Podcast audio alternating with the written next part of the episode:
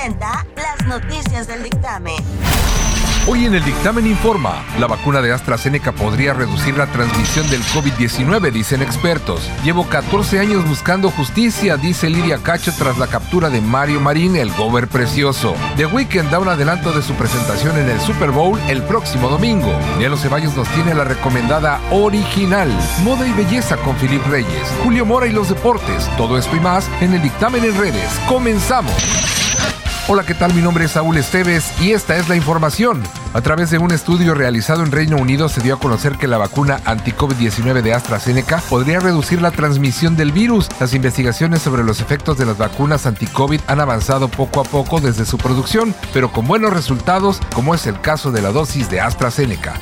Tras anunciarse la detención del exgobernador de Puebla Mario Marín, la periodista Lidia Cacho reaccionó a través de sus redes sociales donde destacó, llevo 14 años buscando justicia. Lidia Cacho en la publicación señala ser víctima de tortura por parte de Mario Marín, al cual lo describe como cómplice de ser redes de pornografía infantil y la Suprema Corte de Justicia de la Nación anuló definitivamente la iniciativa de ley eléctrica propuesta por el presidente de México. Con cuatro votos a favor, la segunda sala del máximo tribunal aprobó el proyecto del ministro Luis María Aguilar que invalidó 22 disposiciones del acuerdo de la política energética CENER de la Secretaría de Energía propuesta por el mandatario.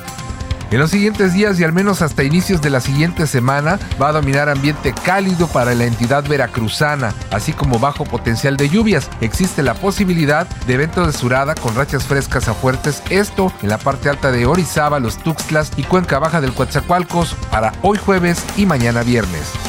En información internacional, el presidente de Estados Unidos, Joe Biden, realizó la presentación del plan migratorio donde destaca su apoyo a los Dreamers. Biden firmó tres órdenes ejecutivas en torno a la migración en el país, con las que busca tirar la política migratoria de Donald Trump al apostar por reunificar a familias, crear un sistema de asilo y restaurar la fe en el sistema de migración legal y fue presentado el Manual de Seguridad para los Juegos Olímpicos de Tokio, efectivamente como lo escucha, a poco más de cinco meses de las Olimpiadas y a pesar de la pandemia, el Comité Olímpico Internacional, el COI y el Comité Organizador de los Juegos Olímpicos de Tokio siguen viento en popa y pues presentan el borrador de un manual que tiene como fin garantizar la realización de este evento.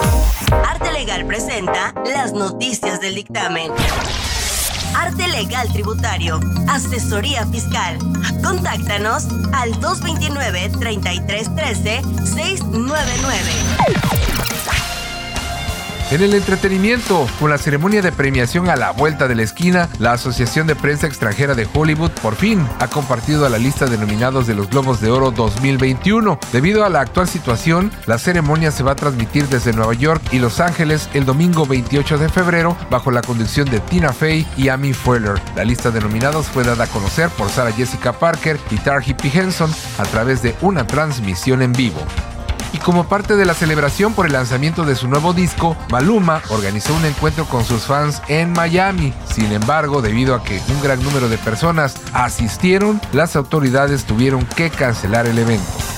Y el cantante canadiense The Weeknd sorprendió a sus fans al compartir un pequeño adelanto de su presentación en el Super Bowl de este año el próximo domingo. A través de su cuenta oficial de Instagram, la estrella compartió un teaser de su esperada presentación y se pudo ver pues más seguro que el show estará lleno de sorpresas. En este clip de video se aprecia al canadiense caminando por el túnel que lo llevaría a la cancha, al escenario del Raymond James Stadium, lugar en donde se va a llevar a cabo el Super Bowl número 55. En contraste, el rapero estadounidense Kanye West se encuentra en el ojo del huracán nuevamente, ahora porque 800 empleados que participaron en sus servicios dominicales del año pasado lo han demandado por la cantidad de nada más y nada menos 30 millones de dólares. Es momento de ir con Nelo Ceballos y la recomendada original. Cinebox, el cine nos mueve, presenta las noticias del dictamen. Hola, soy Nelo Ceballos y por fin es viernes. Qué día tan maravilloso porque en dos días es mi cumple. ¡Ah, híjole! Vámonos recio. La recomendada es Madre Solo Hay Dos con Luwit Capaleta y Paulina Goto en Netflix. Con un éxito descomunal en 190 países, una serie creada por Carolina Rivera y coescrita por Fernando Sariñana y que casi de inmediato Netflix dijo viene la segunda temporada. Obviamente por su éxito en tan solo nueve días. Nueve episodios que se van volando, clasificada para mayores de edad. Así que chavales, si la van a ver, pídanle permiso a sus papis, a sus mamis o a quien tengan que pedirle permiso. La serie explora la vida de dos mujeres con pensamientos completamente diferentes, las cuales chocan entre sí cuando descubren que sus hijas fueron intercambiadas accidentalmente al nacer. De esta premisa se desprenden las situaciones que acompañan a las protagonistas en este esta primera temporada. Madre solo hay dos llega en un momento muy especial en la vida de la creadora Carolina Rivera y dice que fue una idea que surgió años atrás y que decidió retomarlo ahora. Bueno, cuando digo ahora me refiero al año pasado. Esta producción tiene que ver mucho con quién es Carolina, con su vida, pero sobre todo tiene que ver con lo que significa ser mujer. Todo esto dicho justamente por Carolina Rivera. Por supuesto, la serie tiene que ver con toda esta reflexión de lo que implica ser madre, pero al mismo tiempo lo que significa ser esposa, hermana, hija, todas las acepciones de ser mujer con un toque de drama y comedia. El final, un giro inesperado, la verdad es que no lo vi venir, pero fue divertido sin duda porque lo que estamos viendo, aclaro, no es un documental ni es una ventana, es una serie de ficción con situaciones, personajes y hechos irreales que solo son para entretener y divertir. Más allá de esto, por supuesto, cada quien le podrá dar un significado o no a las intenciones ocultas o manifiestas de esta serie si es que las tiene. Te la recomiendo, deja un mensaje muy significativo, es divertido, colorido, conmovedor, desgarrador, una hermosa manera de interpretar la maternidad. Madre solo hay dos por Netflix. Y otra serie que está en Netflix, Warrior Noon, una serie de suspenso, acción, drama y fantasía, creado por Simon Barry, nos cuenta la historia de una joven de 19 años que al despertarse en una morgue, pues resulta que tiene superpoderes. Es la portera elegida para una secta secreta de monjas cazadora de demonios. Una serie entretenida, light para pasar el rato con bellos paisajes de España rural. Muy al estilo de Wings la saga, pero solo que en España, porque Wings es en Irlanda. Que a la vez es como Grimm, una serie que tiene 123 episodios y que está de lujo. Pero de Grimm hablaremos otro día. Soy Nelo Ceballos con lo más relevante de las series y películas en cartel cartelera y streaming. Gracias por escucharme y compartir. Que tengas un excelente día y un estupendo fin de semana. Hasta pronto. Las noticias del dictamen son presentadas por Doña Lala, restaurante familiar.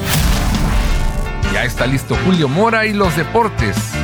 Muchas gracias, Saúl Esteves, y arrancamos la información deportiva. Y en esta ocasión hablaremos del deporte amateur, del fútbol amateur. ¿Por qué? porque el fin de semana anterior, bueno, eh, la Liga Europea premió a los campeones precisamente de algunas categorías. Por ejemplo, se llevó a cabo lo que es la liguilla, liguilla A de la Serie B, categoría juvenil C. Eh, bueno, en primer término, Academia Delfines eh, pues se impuso dos goles por uno al equipo de los Gladiadores Seúl. Ese es uno de los partidos que se llevaron a cabo. En la liguilla B de la misma categoría, el equipo de Gallos Pro se impuso 2 por 0 al equipo de los Cuervos, sección 9, con anotaciones de Diego Ramírez y Roberto Pliego. Son algunos de los duelos. ¿eh? Los equipos Bulldog, eh, Trigal y Sefor Palmitas salieron airosos en las semifinales de la Serie A de esta misma categoría C para ubicarse en la final del torneo de Copa de la Liga Roberto López y se van a enfrentar el fin de semana. Mire, vamos a escuchar al presidente de esta liga que pues realmente nos, nos habla a detalle de, estos, de estos duelos porque pues realmente también es importante ¿no? saber un poquito de lo que es esta actividad de, pues del fútbol amateur porque independientemente de lo que es la, eh, la pandemia pues tenemos que estar eh, enterados de todo lo que pasa. Y además los jóvenes veracruzanos tienen esta oportunidad de, salida, de desfogue, ¿no? de darse a conocer, de que los visores estén echando ojo por ahí a pesar de esta situación del famoso COVID-19. Aurelio Guerra Grajales, presidente de la Liga Europea, platicó con el dictamen y esto dijo al respecto de la actividad del fin de semana pasado y lo que se viene este fin de semana en la final de la Juvenil. Julio, mira, este, este fin de semana que pasó este, se llevaron a cabo dos finales de, liguillas B, ya que tuvimos bastantes equipos en la Juvenil C y en la Juvenil B, eh, tal manera que tuvimos que hacer dos liguillas en cada categoría la juvenil con los ocho primeros equipos y, las, y la liguilla B con los, con los otros ocho equipos. Eh, esta semana se juegan seis finales. Se juega la final de la infantil A, la, juvenil A, la juvenil B, la juvenil C. Tenemos una, una, categoría que le hemos estado dando mucha, mucha promoción por el hecho de que son equipos muy fuertes, de muy buen nivel y que separamos de 26 equipos que nos llegaron en esa categoría, una categoría especial a la que le denominamos Serie A, Juvenil C, Serie A la cual vamos a transmitir la final. La vamos a transmitir, eh, eh, que sería en este caso eh, fue Palmitas contra Bulldog Trigal. Y la final de la categoría premio. Esas son, las, esas son las finales que vamos a llevar a cabo este fin de semana. Y ya la siguiente semana, que estaríamos a, a 13, estaríamos arrancando la primera jornada de liga, ya que nos alargamos con la copa porque pues empezamos a destiempo por lo de la pandemia y, este, y siempre esta copa la terminamos en diciembre y esta decidimos terminar hasta febrero. Así que así están las cosas. Esta semana tenemos las finales este, de todas las categorías y solamente nos quedaría pendiente la final de la infantil B que se jugaría hasta el día 13 de febrero. Y bueno, por otra parte, siguiendo con el fútbol amateur, el día de ayer fue presentada una liga, una nueva liga, una naciente liga se llama Liga Amateur de Fútbol Veracruz. El presidente es José Alfredo Méndez Casarín, eh, acompañado de Francisco Javier Cornelio Zamora, que es el vicepresidente. Secretario es eh, Jaime Jair Serna. David López Castro es el tesorero, Fabián Morales presidente del Colegio de los Árbitros. Ahí estuvo presente Javier Tello quien nos proporcionó esta información que puede usted leerla por supuesto tanto en el impreso como eh, la página web del dictamen. Precisamente, Javier Tayo charló con José Alfredo Méndez Casarín, que esto habla de esta naciente liga, que obviamente si usted ve las fotografías aquí en el dictamen, pues todos con su cubrebocas, eh, obviamente con las medidas de, higiene y seguridad como debe ser, pero vamos a escucharlo, que nos diga a detalle de qué se trata esta naciente liga. ¿Su nombre es su cargo? Eh, mi nombre es José Alfredo Méndez Casarín, eh, presidente de la Liga Amateur de Fútbol. Estamos presentando en la Liga Amateur de Fútbol de la Cruz. ¿Qué la hace diferente de otras? Eh, queremos hacer la diferencia en, dar una nueva opción para todos los, todos los amantes del fútbol, o sea, todos los futboleros que hay en todas las canchas de, Veracruz. ¿Cuántas categorías este, manejan únicamente? ¿Sería una varonil?